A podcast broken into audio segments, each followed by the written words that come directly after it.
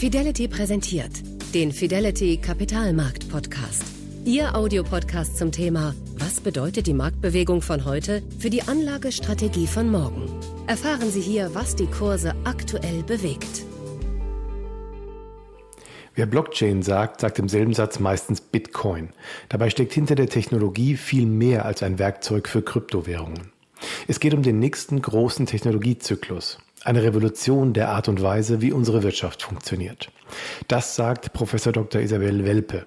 Sie ist Wirtschaftswissenschaftlerin und hält einen Lehrstuhl für Strategie und Organisation an der Technischen Universität München.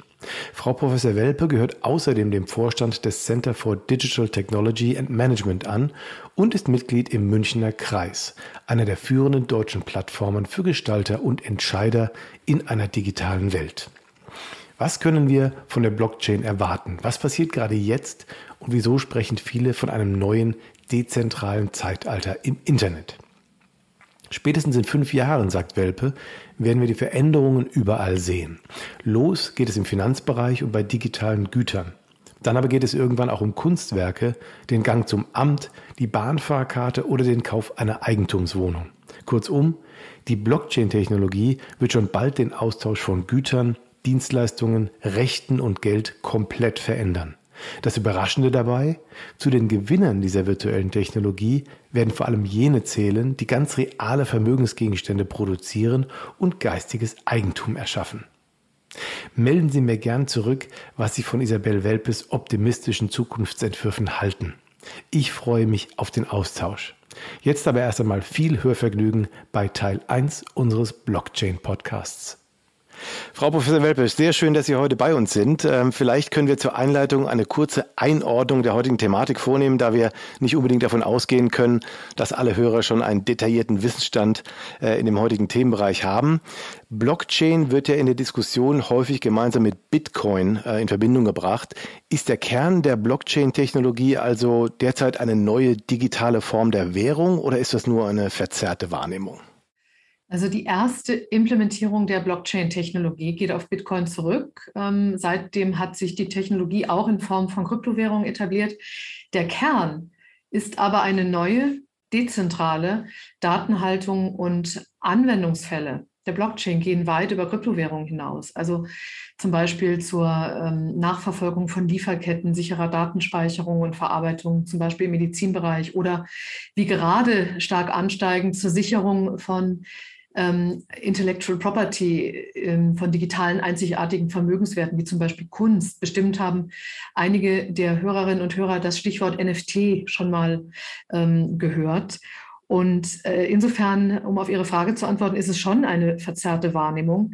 Denn neben dem Bitcoin als Proof of Work Blockchain, die ja in erster Linie äh, Wert speichert und auch als Zahlungsmittel genutzt werden könnte, gibt es eine Vielzahl an weiteren Blockchains mit abweichenden Eigenschaften und auch Anwendungsszenarien, die ganz maßgeblich zum Aufbau ähm, des Internets und äh, von Industrien führen werden.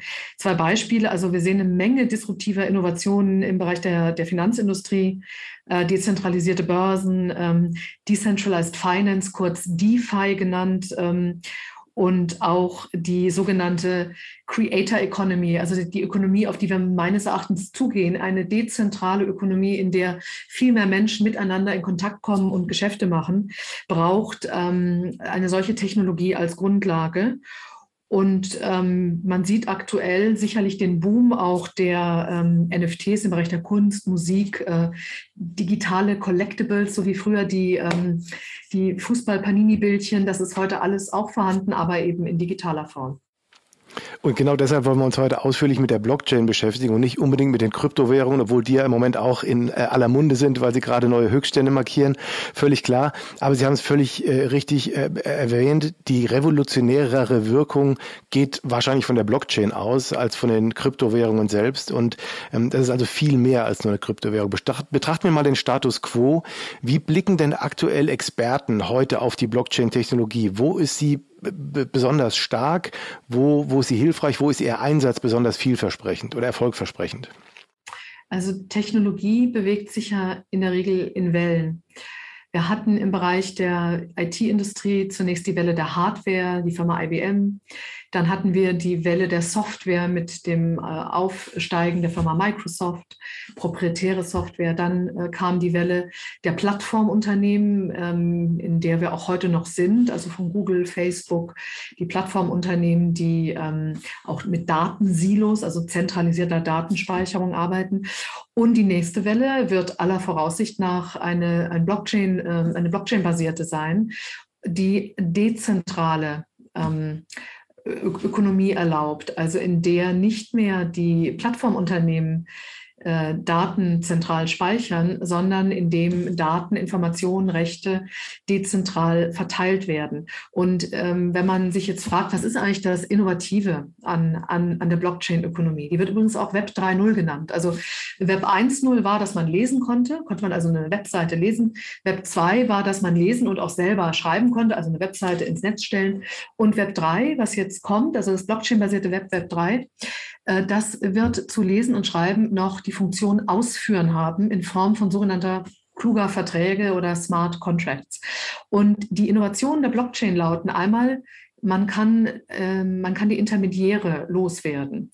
Also im Moment ist es ja so, dass vor allem die Firmen erfolgreich sind, die gar nicht unbedingt selber etwas kreieren und herstellen. Ne? Wir sehen, dass die digitalen Stars unserer Zeit eigentlich nur erfolgreich waren, sich an die Pole Position der Nutzerinnen und Nutzer oder Kundinnen und Kunden zu setzen, aber selber eigentlich gar nichts herstellen. Also zum Beispiel die Firma Uber, sehr erfolgreiches Transportunternehmen, stellt aber gar keine Autos her. Oder die Firma Airbnb, ja, hat eine höhere Marktkapitalisierung als die Hilton Hotelkette, aber die besitzt gar kein äh, Wohneigentum und sie hat auch gar nicht selber gebaut. Also man könnte fast sagen, die heutige Ökonomie benachteiligt die, die Werte schaffen, die etwas herstellen, die etwas kreieren, auf Kosten derer, die sich das dann zunutze machen und an die Kunden bringen.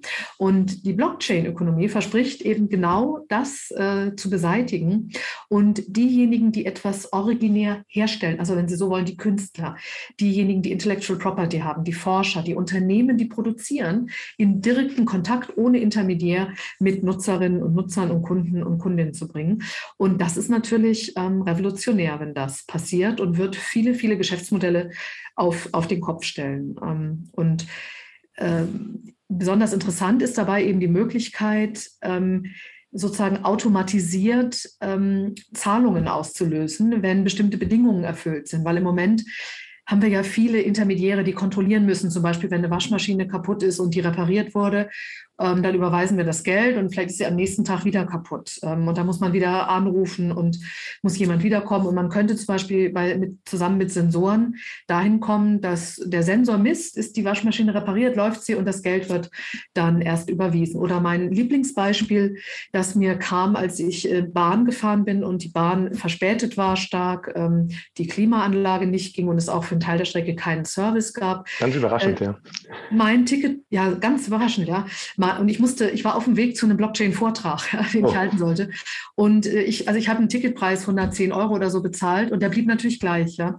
Und wie viele andere auch, glaube ich, bin ich nicht am, äh, am Abend, als ich dann spät wieder in München ankam, an den Bahnschalter gegangen und habe gesagt, schauen Sie mal, kriege ich jetzt hier Geld zurück, weil ne, ich habe ja eigentlich für was anderes auch bezahlt. Ähm, das machen viele nicht, weil es auch gar nicht klar ist, ob man Geld zurückkriegt und weil es mühsam ist, weil man müde ist, weil es viel Zeit kostet. Aber wenn Sie einen Blockchain-Vertrag hätten, der gestaltet sein könnte, so dass Sie sagen, also Sie bezahlen, aber für jede Minute, die die Bahn verspätet ist, das kann man ja leicht messen, wird ein bestimmter Betrag zurückerstattet.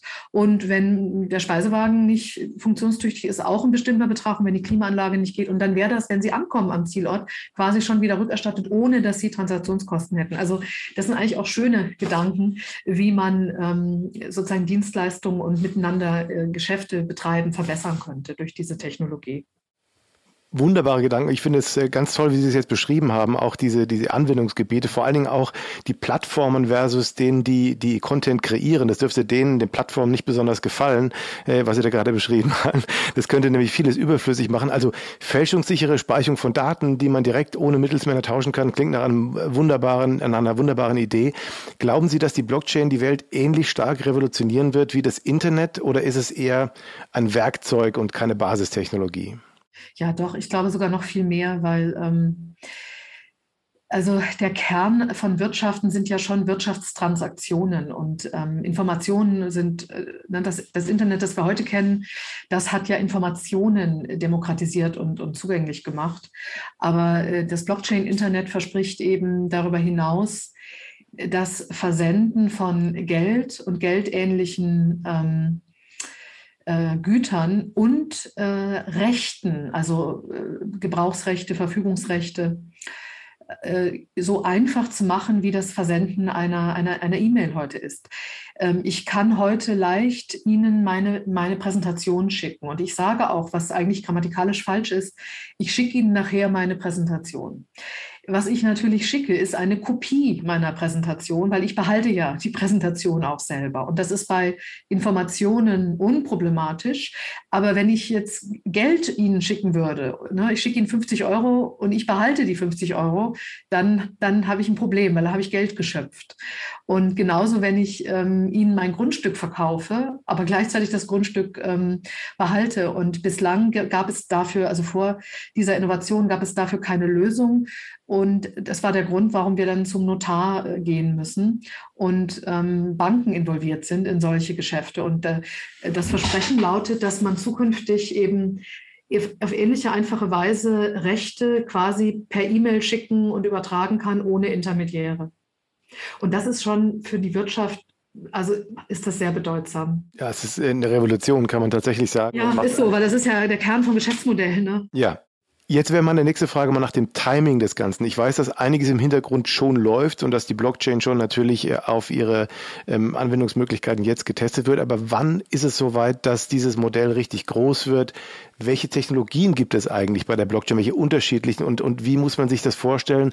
Kann sich da, kann sich da vieles gleichzeitig durchsetzen oder wird es dann auch auf eine Technologie hinauslaufen? Wie, wie können wir uns das vorstellen? Also wie beim Internet auch, es gibt ja schöne Vergleiche, wenn man jetzt die Anzahl sozusagen der Internetnutzer mit der Anzahl ähm, von PayPal-Konten und der Anzahl von sogenannten Wallet, also digitale Geldbörse ist ein Wallet-Besitzern vergleicht, dann sieht man zwei Dinge. Einmal, dass die Adoption schneller verläuft im, im Blockchain-Bereich, als es beim Internet der Fall war oder auch selbst bei PayPal und ähm, dass wir ungefähr, wenn man das vergleicht, im Jahr 1997, 98 sind äh, des Internets. Und wer sich daran erinnern kann, also ja, es gab das Internet 97, 98, aber so richtig beeindruckt war niemand davon, dass man mit Yahoo, weil es gab ja kein Google, mit Yahoo halt irgendwas suchen konnte und dann hat die Webseite langsam geladen und das war eine Spielerei, aber keiner hat gedacht, dass das jetzt besonders revolutionär sein würde. Und wir haben dann gesehen, was in den Folgejahren mit der Gründung von Firmen wie Google, Amazon, äh, Facebook und anderen entstanden ist, die heute ja die wertvollsten Firmen der Welt äh, darstellen. Und in ähnlicher Weise würde ich das erwarten für ähm, neue Wettbewerber, die mittels der Blockchain-Technologie ähm, in den Wettbewerb treten. Und ähm, mit, mit Hilfe der Technologie die Pain Points, die uns heute stören an den Plattformfirmen, adressieren. Und was stört uns denn eigentlich an den Plattformfirmen? Ja, zum einen, dass die Geschäftsmodelle auf ähm, dem Durchsuchen persönlicher Daten basiert sind. Also jede E-Mail, die mit Gmail geschickt wird, die wird durchsucht äh, von Ihnen und von mir. Dem haben wir zugestimmt. Und das möchte man vielleicht nicht unbedingt. Das ist vielleicht alternativlos im Moment, aber sobald Alternativen vorhanden sind, ist das etwas, was man vermeiden möchte. Und es ist auch das Thema Datensicherheit. Es könnte ja auch, in, wenn, wenn Daten zentral verwahrt werden, ähm, da ein Datenleck sein oder eine Firma könnte in, in, nicht so guter Absicht auch Daten auswerten in einem Sinne, dass man es gar nicht möchte. Und man hat ja selber keinerlei Rechte mehr an den Daten. Und äh, das sind alles Dinge, äh, die mithilfe einer Blockchain-Technologie adressiert werden könnten. Und es kommt noch ein vielleicht für Deutschland und Europa besonders interessanter Punkt dazu. Also wir haben ja eine gewisse Schizophrenie, was Datenschutz angeht. Wir, ja. Wenn Sie Leute sagen, fra fragen, sagen die, der ist total wichtig, hat Datenschutz über alles. Wenn Sie dann gucken, wo Leute aus Deutschland und Europa Kundinnen und Kunden und Nutzerinnen und Nutzer sind, dann sehen Sie, dass die Nutzung von Gmail, die jetzt nicht stehen für Datenschutz, äh, oder Dropbox äh, ähm, viel höher ist als zum Beispiel in den USA. Also zwischen Worten und Handeln, also Konsum, Handeln, ist ein gro eine große Kluft, die es jetzt heimischen Unternehmen nicht gerade leicht macht, ähm, zu konkurrieren. Und die Blockchain erlaubt insofern eine, ein Best of both Worlds, weil ähm, zum einen eben Datensicherheit möglich ist und gleichzeitig trotzdem eine, die Nutzung der Daten, um Angebote zu personalisieren und individualisieren, und zwar durch äh, Pseudonymisierung. Als Beispiel genannt, normalerweise, wenn ich jetzt Alkohol kaufen will, muss ich, oder wenn ich mich bei einer Bank äh, ausweisen will, da mache ich ein Foto von meinem Personalausweis und lade das hoch. Ja. Und da sind ja auch Infos dabei, die will ich vielleicht gar nicht gespeichert haben. Also wenn ich jetzt irgendwo ne, eine Flasche Wein kaufen will, ne, dann klar wollen die wissen, bin ich über 18, aber wo ich wohne, wie groß ich bin, wo ich geboren bin, geht eigentlich keinem was an, ne, müssen die nicht wissen. Und äh, äh, im Blockchain-Bereich wäre es dann eben möglich, dass sozusagen gecheckt wird, ist Frau Welpe über 18, dann kommt da ein Haken hin und ich habe die Berechtigung, ohne dass jetzt meine Daten zentral gespeichert werden müssen. Und das könnte für Europa interessant sein, ähm, weil es eben so viel Wert auf Datenschutz legt. Mit Sicherheit. Aber nochmal kurz die Frage nach dem Timing. Wann glauben Sie, äh, wird das Ganze so richtig Fahrt aufnehmen, auch für uns spürbar zu einer Veränderung führen? Ja, also, ja. Ich, also ich finde es plausibel, dass wir so zwischen den Jahren 97, 98 sind. Und wann hat ah. das Internet so richtig Fahrt aufgenommen? Okay. Ähm, also es gab sicher einen Schub 2004, 2005 und äh, dann ging es weiter. Also es spricht Dauert auch einiges dafür, dass diese Entwicklung nochmal schneller und dynamischer ist. Ich würde erwarten, dass wir spätestens in fünf Jahren ähm, sehen, sozusagen, welche Veränderungen, welche vielleicht zuerst im Finanzbereich und im, also in den Bereichen, die jetzt äh, mit digitalen Gütern auch zu tun haben, ja. dass man dort bereits in fünf Jahren große Veränderungen äh, sehen wird. Und darauf wollen wir natürlich besonders eingehen, weil der Finanzbereich für unsere Hörer und uns selbst natürlich am interessantesten und wichtigsten vielleicht erscheint. Ähm, Glauben Sie oder wann brauchen wir in Zukunft keine Banken mehr, keine Versicherer mehr, keine vielleicht Asset Manager mehr oder keine Notare mehr? Ähm, ist das ein, ein, geht das so schnell voran, wie wir das jetzt besprochen haben oder wird diese Entwicklung noch ein bisschen länger auf sich warten lassen? Also wie beim Internet auch, ähm, wird es darauf ankommen, wann es eine ganz benutzerfreundliche App oder Benutzeroberfläche gibt. Das war ja der Durchbruch fürs Internet auch, war der Netscape-Browser, weil der so angenehm zu bedienen war. Und äh, diejenigen von unseren Zuhörerinnen und Zuhörern, die im Moment sich in dem Bereich ähm, bewegen, wissen, also da ist nichts bequem dran im Moment, ähm, da Geschäfte zu machen. Und ähm, das ist sicherlich nicht massenmarkttauglich im Moment mit verschiedenen Online-Wallets zu hantieren und äh, von der äh, äh Binance-Chain äh, zu der anderen Chain zu wechseln. Äh, das ist was sehr Technisches, was noch nicht ähm, bequem ist oder nutzerfreundlich ist. Aber es wird ganz sicher Unternehmen geben, die daran arbeiten und irgendeinem Unternehmen wird dann auch so ein Durchbruch gelingen, wie Netscape ihn hatte, in dem es ganz äh, einfach und bedienerfreundliche Möglichkeiten geben wird ähm, äh, sich diese Technologien zunutze zu machen. Ich glaube, äh, dass es weiter Banken und Versicherungen geben wird, zumindest ähm, Firmen, Organisationen, die diese Funktion anbieten. Wir sehen ja auch, dass Coinbase einen überaus erfolgreichen IPO hatte. Und es sind viele Stellen im Finanzbereich auch offen und ausgeschrieben im Bereich Blockchain, eines der am sozusagen stärksten nachgefragten Skills auch. Und die Frage ist eher, ob die etablierten ähm, Akteure in der Finanzindustrie, ob die diesen Wandel selber an sich mit vollziehen können und sich anpassen können daran das Potenzial, das diese neuen Technologien haben, um Kundinnen und Kunden besser bedienen zu können, ob, ob sie das sozusagen schaffen. Ne? Das ist, ja ein, ein, das ist ja eine große Veränderung, bei der man Systeme aus der Vergangenheit ähm, hat, die neue Wettbewerber nicht haben und die so eine Anpassung sicher auch ähm, erschweren. Ja, das, Aber ich meine, ja. Versicherung, ich meine, man braucht auch im digitalen Bereich Versicherung gegen alles Mögliche. Ja. Diebstahl, Verlust von den Digital Coins, Verlust von äh, Private Keys und all diesen Dingen. Also Versicherungscoins gibt es jede Menge und die, denen geht es auch ganz gut. Ja, also ich denke auch, dass, ähm, dass äh, man natürlich auch in der Finanzbranche sich sehr wohl über diese Entwicklung Gedanken machen muss und äh, sie anzunehmen und damit auch ähm, sozusagen zu leben in Zukunft und Geschäftsmodelle anzubieten, die das einbeziehen. Herzlichen Dank, Frau Welpe, für diesen so begeisterten und visionären Blick in die mögliche Zukunft unseres Wirtschaftslebens. Im zweiten Teil sprechen wir dann darüber, wie die Blockchain unsere Rolle als Staatsbürger verändern kann, was China eigentlich von einer kaum zu kontrollierenden Technologie hält und warum Konsumenten immer häufiger zu Miteigentümern werden. Wir hören uns. Ihr Carsten Röhmheld. Das war der Kapitalmarkt-Podcast von Fidelity mit Carsten Röhmheld. Weitere Informationen finden Sie auf fidelity.de. Wertentwicklungen in der Vergangenheit sind keine Garantie für zukünftige Erträge und Ergebnisse. Der Wert von Anteilen kann schwanken und wird nicht garantiert. Anleger werden darauf hingewiesen, dass insbesondere Fonds, die in Schwellenländern anlegen, mit höheren Risiken behaftet sein können. Die dargestellten Standpunkte spiegeln die Einschätzung des Herausgebers wider und können sich ohne Mitteilung darüber ändern. Daten und Informationsquellen wurden als verlässlich eingestuft, jedoch nicht von unabhängiger Stelle überprüft. Eine detaillierte Beschreibung der mit den jeweiligen Fonds verbundenen Risiken finden Sie in den entsprechenden Fondsprospekten. Fidelity übernimmt keine Haftung für direkte oder indirekte Schäden und Verluste.